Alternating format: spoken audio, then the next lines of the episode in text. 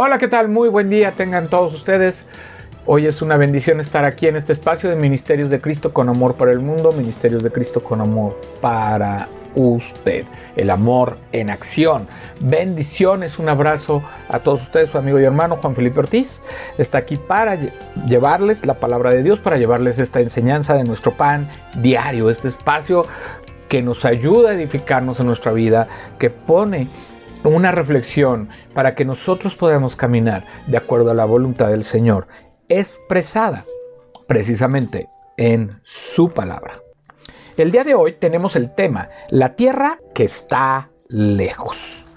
Hoy es ese el tema que tenemos y está tomada de Isaías 33 del 17 al 22. La palabra de Dios dice, tus ojos verán al rey en su hermosura, verán la tierra que está lejos, tu corazón imaginará el espanto y dirá, ¿qué es del escriba? ¿Qué es del pesador del tributo? ¿Qué del que pone en lista las casas más insignes? No verás aquel pueblo orgulloso, pueblo de lengua difícil de entender, de lengua tartamuda que no comprendas. Mira a Sión, ciudad de nuestras fiestas solemnes. Tus ojos verán a Jerusalén, morada de quietud, tienda que no será desarmada, ni serán arrancadas sus estacas, ni ninguna de sus cuerdas será rota. Porque ciertamente allí será Jehová para con nosotros fuerte, lugar de ríos, de arroyos muy anchos, por el cual no andará galera de remos, ni por él pasará gran nave porque Jehová es nuestro juez. Jehová es nuestro legislador, Jehová es nuestro rey, Él mismo nos salvará. ¿verdad? Entonces el versículo principal es el versículo 17. Tus ojos verán al rey en su hermosura, verán la tierra que está lejos, ¿verdad? Un mensaje de salvación, un mensaje de esperanza, un mensaje de vida que nos alienta a ir a esa tierra que está lejos, ahí donde está el Señor, ahí donde reina, desde donde reina y gobierna todo el universo. Ahí donde está su presencia, donde se glorifica y donde será la nueva Jerusalén, donde estaremos todos aquellos que hoy creemos en Jesús y lo hemos seguido. Hoy tenemos que tener esa conciencia y esa, ese pensamiento de esa esperanza de ir a esa tierra que está lejos, a ese lugar donde fue Jesús a preparar nuestras moradas.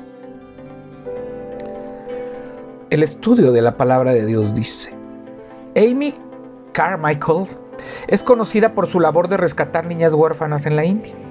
En medio de su tarea agotadora atravesaba lo que llamaba momentos de visión. En su libro Gold by Moonlight, Oro a la luz de la luna, escribió, en medio de un atiborrado casi podemos ver la tierra que está lejos y quedamos quietos, absortos en el camino. El profeta Isaías habló de un momento en que el rebelde pueblo de Dios regresaría a él. Tus ojos verán al rey en su hermosura, verán la tierra que está lejos. Ver esta tierra que está lejos es elevarnos por encima de las circunstancias para vislumbrar una perspectiva eterna.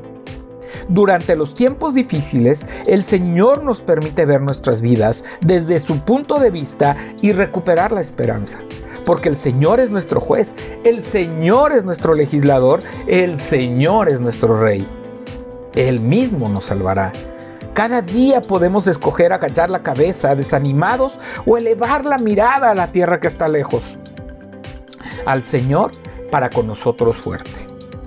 ¿Cómo hizo Amy Carmichael para pasar más de 50 años en la India ayudando a aquellas jovencitas necesitadas?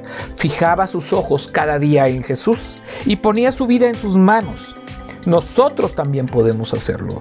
Señor, necesito verte por encima de las circunstancias. Fija tus ojos en Cristo. Debemos siempre poner nuestra mirada en el Señor. No quitar la mirada de esa esperanza, de esa vida eterna, de esa resurrección, de, de, de, de nuestra esperanza que es Jesús. Jesús nos ha dado esa esperanza, nos ha dado esa vida nueva y nosotros sabemos que vamos a tener aflicciones, que vamos a tener circunstancias muy complicadas y muy difíciles, que van a ser tiempos de muchas dificultades. Pero también sabemos que a pesar de esas dificultades, que a pesar de esos tiempos, que a pesar de lo que estamos viviendo en el Señor, nosotros tenemos una esperanza mayor.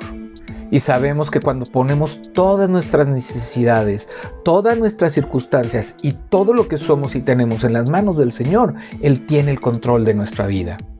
Él tiene planes y propósitos para nosotros y, y los va a cumplir, siempre llevándonos por el camino mejor, por el camino que está en su palabra, ese camino de fe, de esperanza, para un día estar en la gloria con Él. Vamos a orar. Señor Dios Padre Santo, Padre Eterno, te damos gracias en esta mañana para poder compartir tu palabra. Te damos gracias por las bendiciones y cuidados que tú nos das, que has compartido todo este tiempo con nosotros, Señor. Gracias, tenemos esa esperanza que de fijando esa esperanza en ti, Señor. Sabemos que tú eres la esperanza de nuestras vidas, de todo lo que haces, de todos nuestros planes, propósitos, de todo lo que tengamos aquí. Pero sabemos que hay una esperanza para seguir adelante, para caminar en fe y fortalecernos cada día. Que podamos seguir un camino, un camino que verdaderamente, Señor, donde estés tú, donde no quitemos la mirada como la quitó en algún momento Pedro cuando iba caminando sobre el agua hacia ti. Que podamos caminar sobre las aguas hacia ti, Señor. Sobre esas aguas turbulentas, sobre esas aguas intempestuosas, esas aguas que a veces nos quieren ahogar, pero que cuando tenemos la, vista, la mirada puesta en ti, podemos salir adelante y podemos ser llenos de ese gozo al ver que hemos llegado a la orilla. Te doy gracias por las bendiciones y cuidados. Te pido por todas aquellas personas que están pasando, que están sufriendo enfermedad, falta de trabajo, falta de recursos, tal vez falta de alimentación. Sé tú con ellos, Señor. Fortalecenos y si tú nos pones ahí que podamos compartir con ellos lo mejor. En el nombre de Jesús, así sea. Amén. Dios le bendiga, Dios le acompañe, Dios le guarde. Este es un espacio de nuestro pan diario de Ministerios de Cristo con amor para el mundo, el amor en acción.